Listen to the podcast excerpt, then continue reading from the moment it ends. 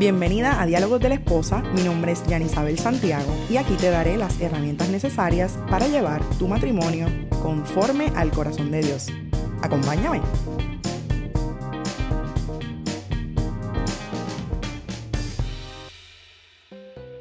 Hola, hola, bienvenido nuevamente a Diálogos de la Esposa.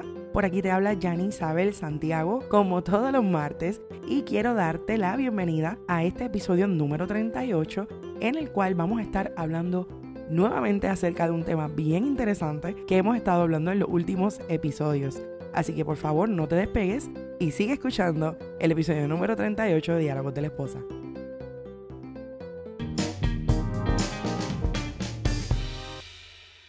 Como te decía en los pasados episodios, he tocado el tema de la teoría de los temperamentos y hoy también lo voy a hacer porque este tema tiene muchísima tela para cortar, créeme. En el episodio número 36, si ya lo escuchaste, allí te estuve explicando lo que son los temperamentos y cómo puedes saber cuál es el temperamento tuyo y el de tu esposo. Luego, en el próximo episodio, el número 37, en ese te estuve explicando la diferencia entre el temperamento y el carácter.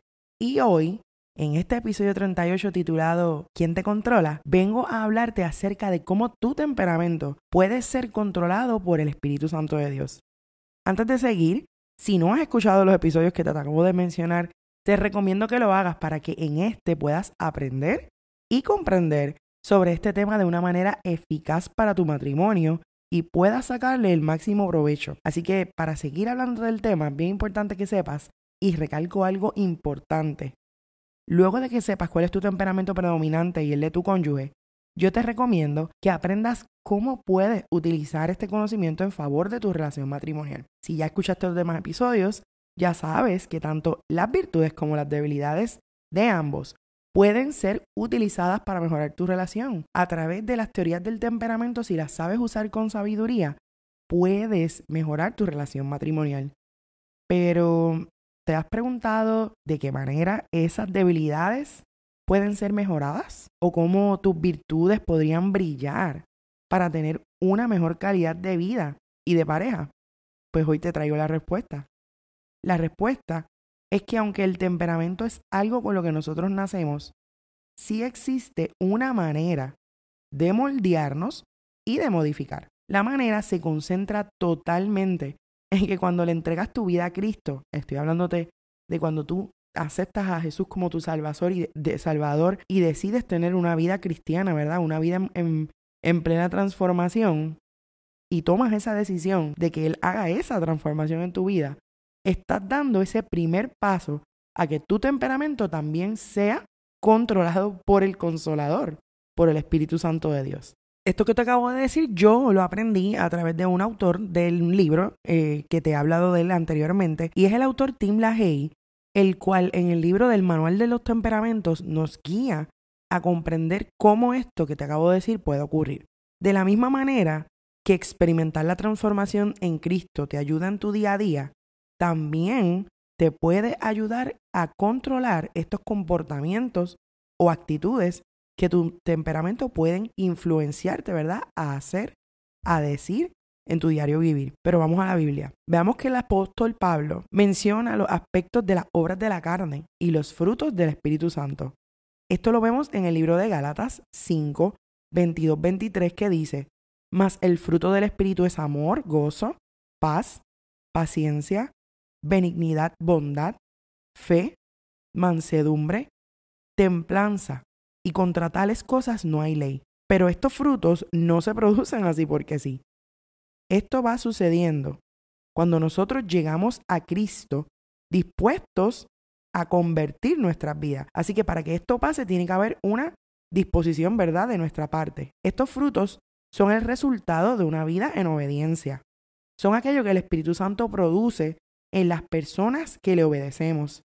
Y esto significa que vamos a morir nosotros constantemente a esas obras de nuestra carne. Como cristianas, nosotras tenemos que ir desarrollando esas características y al hacerlo, una vez nosotros vamos desarrollando esos frutos del Espíritu, estaremos también trabajando con nuestro temperamento. A modo general, para que tú lo entiendas de una mejor manera, te voy a poner un ejemplo. Las personas con el temperamento sanguíneo como yo, que tenemos el, temperamento sanguíneo predominante, tendemos a tener una tendencia a ser bastante impacientes. Por lo tanto, ¿cuál es el fruto del Espíritu que nos va a ayudar con eso? Pues obviamente el fruto de la paciencia. Este fruto del Espíritu es muy importante para ir trabajando de manera intencional de la mano de Dios para que esos ataques, mira, de impaciencia que nos dan y de desesperación que tenemos por naturaleza al ser sanguíneos, puedan ser aminorados con la ayuda de Dios.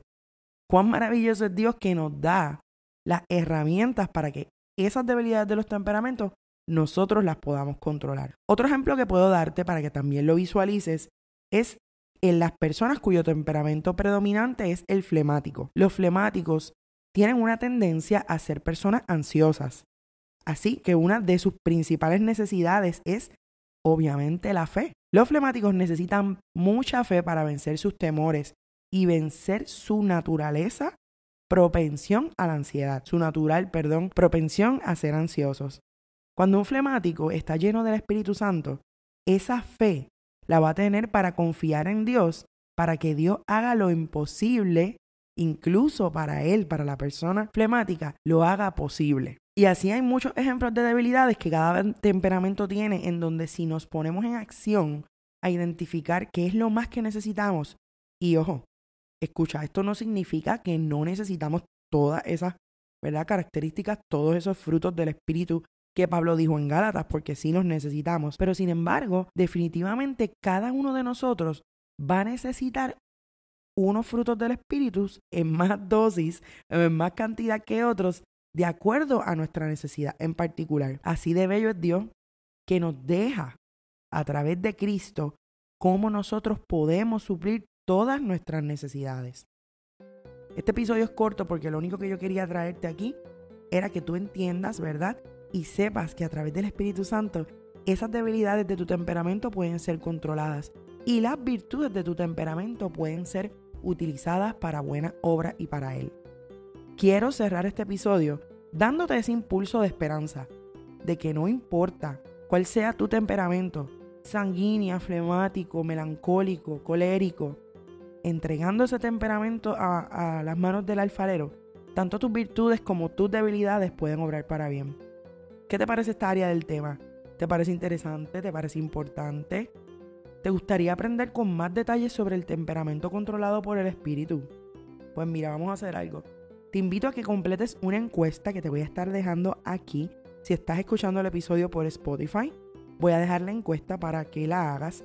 Y si me sigues en mis redes sociales, puedes ir a mi cuenta de Instagram, que allí también voy a estar dejando la encuesta acerca de este tema sobre los temperamentos si te gusta, si no te gusta y me dejas saber qué te parece que podamos dialogar más y con más detalle y podamos aprender sobre ¿verdad? lo que es el control del Espíritu Santo en nuestro temperamento.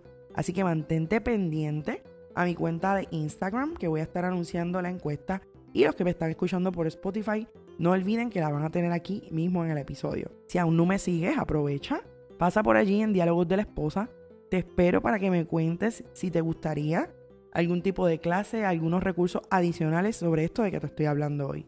Así que nada, gracias por acompañarme en este episodio. Espero que haya sido de bendición a tu vida y te espero en el próximo episodio de Diálogos de la Esposa, un podcast con propósito. Chao.